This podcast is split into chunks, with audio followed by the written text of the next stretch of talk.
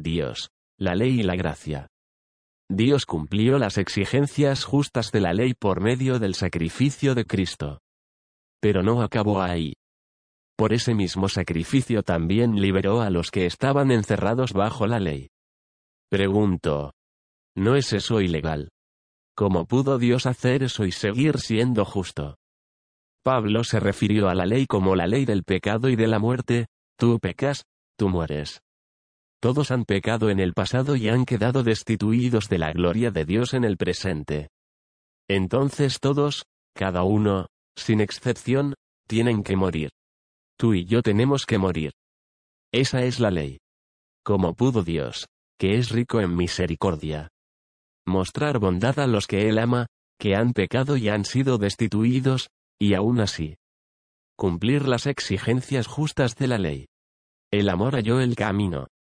Dios amó de tal manera al mundo que envió a su Hijo único a morir para que cualquiera que crea en Él, no se pierda, mas tenga vida eterna. Lee Juan 3.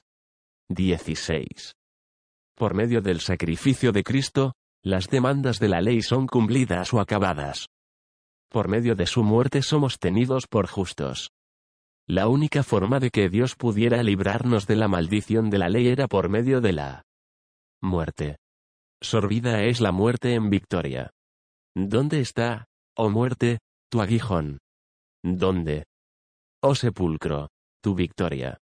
Ya que el aguijón de la muerte es el pecado. Y el poder del pecado, la ley. Primera de Corintios 15. 54 al 56. Tú pecas. Tú mueres. La ley lo exige. Dios sería injusto si no ejecutara sus demandas de la letra. ¿Cómo podía triunfar la misericordia sobre el juicio? ¿Cómo es la muerte sorbida en victoria? ¿Cómo pudo Dios seguir siendo justo y mostrar su misericordia a una humanidad en pecado? ¿Cómo podrá justificar al pecador que es incapaz de guardar su ley? ¿Cómo podrá justificar a los gentiles solo por medio de la fe, y seguir siendo justo? Tenemos que responder a estos interrogantes y confiar en la respuesta si es que vamos a tener la justicia que procede de Dios. Encontramos la respuesta en la segunda carta a los Corintios. Porque el amor de Cristo nos constriñe, pensando esto, que si uno murió por todos. Luego todos murieron, y por todos murió, para que los que viven, ya no vivan para sí, sino para aquel que murió y resucitó por ellos, segunda de Corintios 5. 14 al 15. Pablo habló del impacto de esta muerte en su propia vida. Con Cristo estoy juntamente crucificado, y ya no vivo yo. Más vive Cristo en mí, y lo que ahora vivo en la carne, lo vivo en la fe del Hijo de Dios. El cual me amó y se entregó a sí mismo por mí. Gálatas 2. 20. ¿Qué clase de lenguaje extraño es este? Uno murió por todos. Su muerte. Nuestra muerte. Todos muertos. Estoy crucificado con Cristo. Y ya no vivo yo más vive Cristo en mí. ¿De qué está hablando Pablo aquí? ¿Cómo puedo estar vivo y muerto al mismo tiempo? A través de nuestra muerte con Jesús en la cruz. La pena demandada por la ley es pagada por completo y Dios es justo de tenernos por justos. Dios es justo al justificar a todo aquel que vive por la fe de Cristo. Esto consiste en más que vivir por meras creencias de fe. Sino Cristo viviendo por nosotros. No yo, sino Cristo. Por causa de esta muerte. Dios nos toma por muertos a la ley y a su maldición. Como leímos antes. Los requisitos de la ley son demandados de aquellos que están bajo la ley. La persona que ha sido crucificada con Cristo no solo es justificada, sino que también está muerta a la ley, lo que significa que ya no vive más según las demandas de la misma. Pablo lo explica así.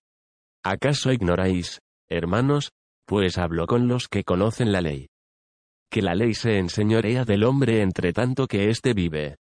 Porque la mujer casada está sujeta por la ley al marido mientras éste vive, pero si el marido muere, ella queda libre de la ley del marido. Así que, si en vida del marido se unire a otro varón, será llamada adúltera, Pero si su marido muriere, es libre de esa ley. De tal manera que si se uniere a otro marido, no será adúltera. Así también vosotros. Hermanos míos, habéis muerto a la ley mediante el cuerpo de Cristo. Para que seáis de otro, del que resucitó de los muertos. A fin de que llevemos fruto para Dios. Porque mientras estábamos en la carne, las pasiones pecaminosas que eran por la ley obraban en nuestros miembros llevando fruto para muerte. Pero ahora estamos libres de la ley. Por haber muerto para aquella en que estábamos sujetos. De modo que sirvamos bajo el régimen nuevo del Espíritu y no bajo el régimen viejo de la letra. Romanos 7. 1 al 7. Podemos concluir diciendo que todo aquel que profesa amor imperecedero a Cristo estando aún casado con el viejo marido, la ley, es adúltero. Estando casado con un hombre a la par que profesa amor a otro. No pueden estar unidos a Cristo y producir descendencia para Dios mientras vivan. Solo aquellos que son tomados por muertos por su muerte con Cristo están más allá del alcance del viejo marido. Solo estos son libres de las demandas de la ley. El divorcio de la ley no es suficiente porque en el divorcio permanecemos como quebrantadores de la ley. Solo la muerte puede librarnos de ella. Pasamos más allá del ámbito de la ley por la cruz, bautismo, entierro y resurrección. De igual modo que Jesús fue levantado en novedad de vida y ahora se sienta en lugares celestiales. Por encima de todo principado y potestad. Así somos nosotros levantados para estar sentados en un reino muy por encima de los rudimentarios. Principios de la ley, el pecado y la muerte. Si estamos crucificados con Cristo. Ya no estamos bajo la ley, como leímos anteriormente, lo que dice la ley. Lo dice a los que están bajo la ley. Ahora bien. Examinemos esta condición de no estar bajo la ley. Los dos pactos. Es imposible comprender la ley sin reconocer primero que es un pacto hecho con una nación. Solamente. Pablo escribió, me he hecho a los judíos como judío. Para ganar a los judíos, a los que están sujetos a la ley, aunque yo no esté sujeto a la ley. Como sujeto a la ley. Para ganar a los que están sujetos a la ley, Primera de Corintios 9. 20. Lo primero que aprendemos de este versículo es que Pablo estaba dirigiéndose a dos grupos. Los judíos sujetos a la ley y las naciones gentiles que nunca estuvieron bajo la ley de Moisés. Dios dio la ley a Israel como un pacto entre él mismo y ellos solamente. Dios dijo a Moisés, Escribe tú estas palabras, porque conforme a estas palabras he hecho pacto contigo y con Israel. Éxodo 34. 27. La ley fue el pacto de Dios con Moisés e Israel. No con las naciones gentiles. Los gentiles no pasaron por el mar rojo ni estuvieron al pie del monte Sinai cuando Moisés bajó con la ley grabada en tablas de piedra. Tampoco siguieron a Josué a través de las aguas partidas del río Jordán a la tierra de la promesa. El pacto mosaico fue exclusivamente entre Moisés, Israel y Dios aunque los gentiles no estaban bajo la ley de Moisés. Fueron incluidos en un pacto hecho con Abraham 430 años antes. Pablo también se refirió a la ley como a un pacto con la Jerusalén natural. Lo cual es una alegoría. Pues estas mujeres son los dos pactos, el uno proviene del monte Sinaí, el cual da hijos para esclavitud, este es Agar. Porque Agar es el monte Sinaí en Arabia y corresponde a la Jerusalén actual, pues ésta, junto con sus hijos, está en esclavitud. Gálatas 4. 24 al 25. Algunos hacen una disección de la ley de Moisés y las tradiciones de los padres judíos y dicen que como cristianos estamos bajo una, pero bajo la otra. Todo esto es palabrería.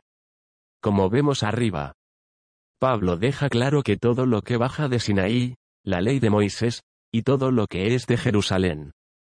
Las tradiciones de los padres, son una misma cosa. Adherirse a una parte de ello es lo mismo que estar en esclavitud a todo ello. ¿Qué pasa con el otro pacto? Solo hay dos pactos. Hoy los llamamos el antiguo pacto y el nuevo pacto. Pero estas dos distinciones no son completamente exactas. Pablo se esforzó por mostrar a los Gálatas que el nuevo pacto en realidad era antiguo. Un pacto antiguo, el pacto confirmado antes por Dios en Cristo. ¿Cuándo? Ahora bien. A Abraham fueron hechas las promesas, y a su simiente. No dice. Y a las simientes. Como si hablase de muchos, sino como de uno. Y a tu simiente, la cual es Cristo.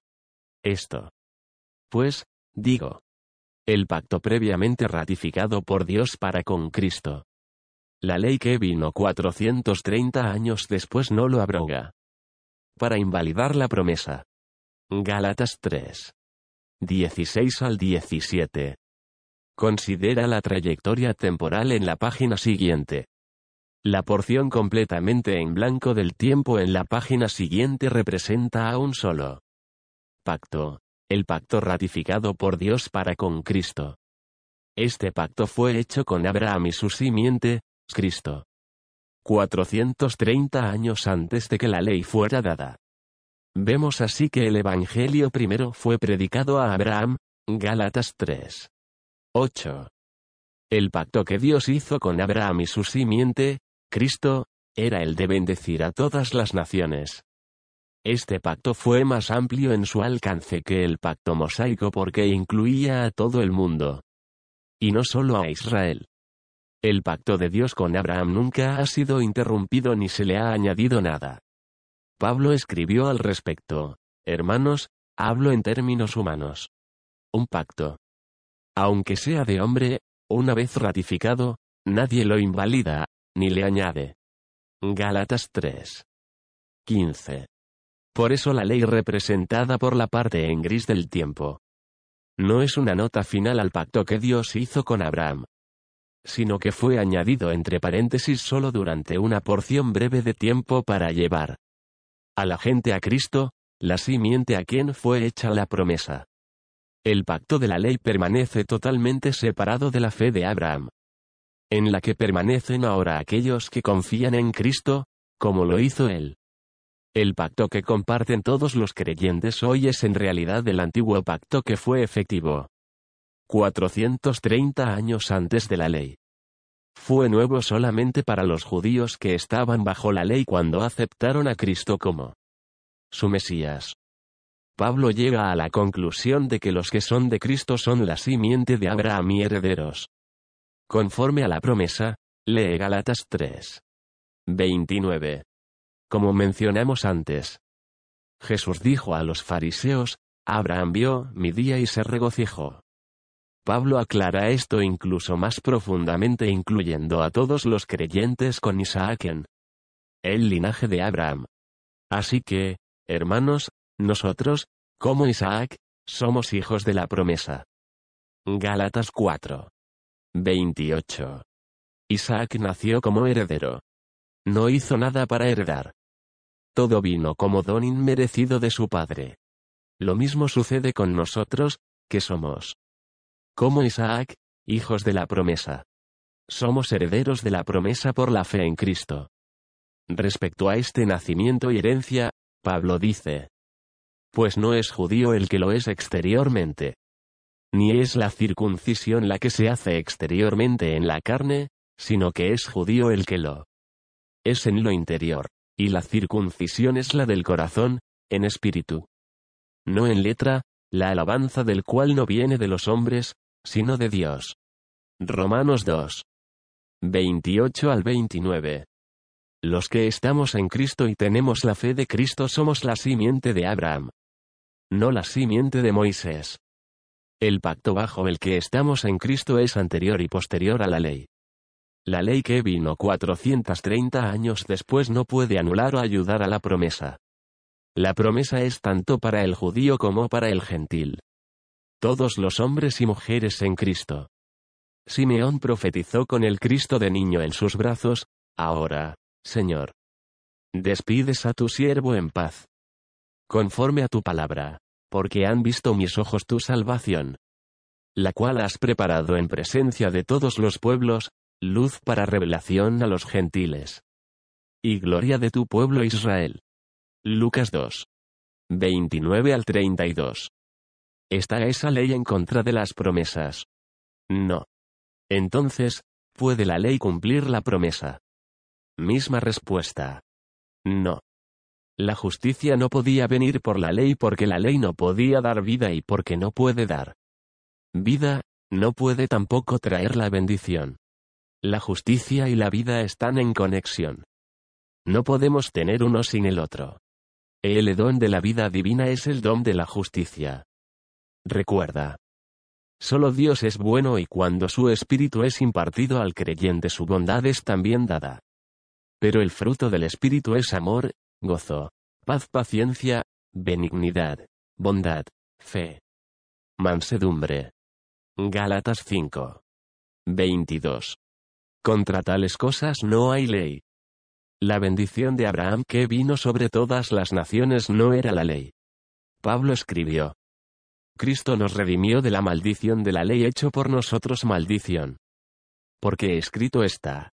Maldito todo el que es colgado en un madero. Para que en Cristo Jesús, la bendición de Abraham alcanzase a los gentiles. A fin de que por la fe recibiésemos la promesa del Espíritu. Gálatas 3. 13 al 14. La bendición de Abraham es el espíritu que ahora es derramado sobre toda carne, lee Hechos. 2. Dios dio la bendición de Abraham a toda carne, no la maldición de la ley. La iglesia en Antioquia en contraste con la iglesia en Jerusalén. La iglesia en Antioquia fue la primera señal de que el pacto de Dios con Abraham daba su fruto. Hallamos una evidencia clara de ello en el libro de los Hechos. Nadie supo cómo sucedió. Pero hubo una gloria expresión de la iglesia de Cristo brotando en Antioquia. La iglesia de Antioquia era una iglesia gentil verdaderamente libre. Dirigida puramente por el Espíritu. No eran gobernados por la ley sino por el Espíritu, la bendición de Abraham.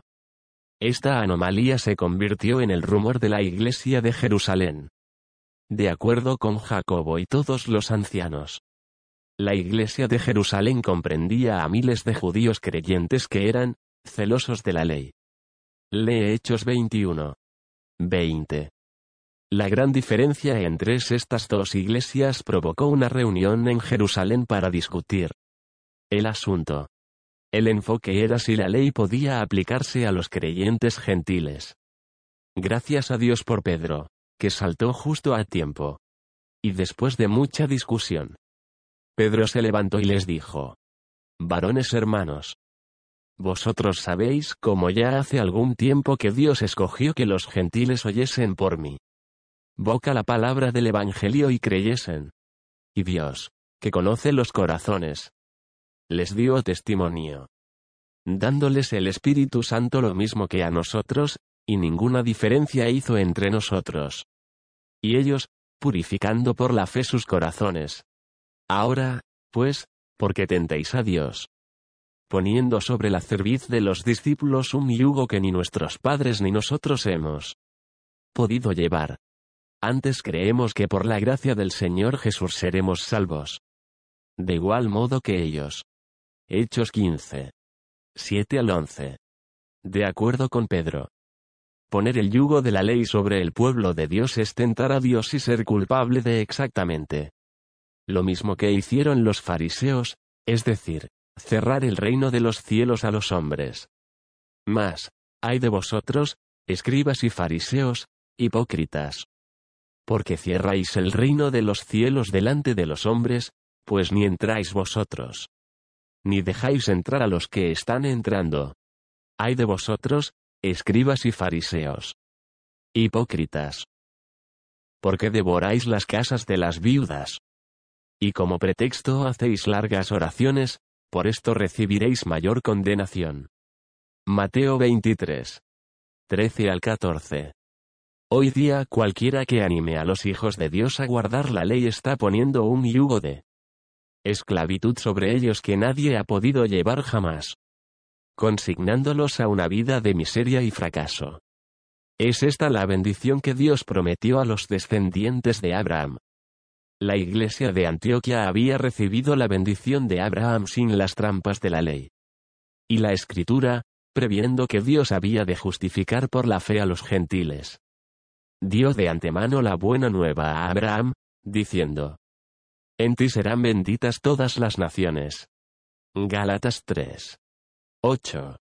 El gran conflicto de Israel era que se enorgullecieron en su peculiaridad como pueblo escogido de Dios. Que no podía o simplemente no abrazaban el alcance e intención completos del pacto abrahámico. En lugar de ello, su posición exagerada los puso con frecuencia en directa oposición al pacto abrahámico, provocándoles la burla hacia aquellos a quienes Dios quería incluir. Hallaron su identidad del impacto mosaico convirtiéndoles en los únicos custodios de los oráculos de Dios, elevándoles por encima de los malditos gentiles. Israel se convirtió en un poderoso divino con las llaves para cerrar o admitir proselitos. Dentro de su mancomunidad. Su instrumento de poder era la ley y hallaron un sentimiento de seguridad y de orgullo en el conocimiento de la misma. Despreciaron y maldijeron a los que no conocían la ley. Juan 7. 49. ¿Por qué razón iban a estar dispuestos a perder tal poder a cambio de igualdad con los gentiles? Pero esto es precisamente lo que demandaba el Evangelio predicado antes a Abraham. Porque proclamaba bendición a todas las naciones. Sí, ni siquiera el Evangelio es nuevo. También es anterior a la ley puesto que le fue predicado antes a Abraham. Si somos honestos con nosotros mismos tenemos que admitir que una clase similar de elitismo cierra el reino de los cielos hoy día. Al tomar a quienes Dios ha unido en gloriosa unidad, y separarlos en clases, divididas por credenciales y banderines. En una esquina tendrás la nación bautista. En otra la luterana y otra en otra nación. Cristo y todos los creyentes verdaderos son un espíritu. En la terminología de Adán. Son, hueso de su hueso y carne de su carne. Los dos serán uno. Y como el esposo y la esposa, serán una sola carne. El que se une al Señor. Un espíritu es con él. Primera de Corintios 6. 16 al 17. Las palabras que Jesús usó para describir el horror de hacer algo para separar al marido y a la esposa se aplican a él y a su esposa, la Iglesia. Por tanto, lo que Dios ha unido. No lo separe el hombre. Marcos 10. 9.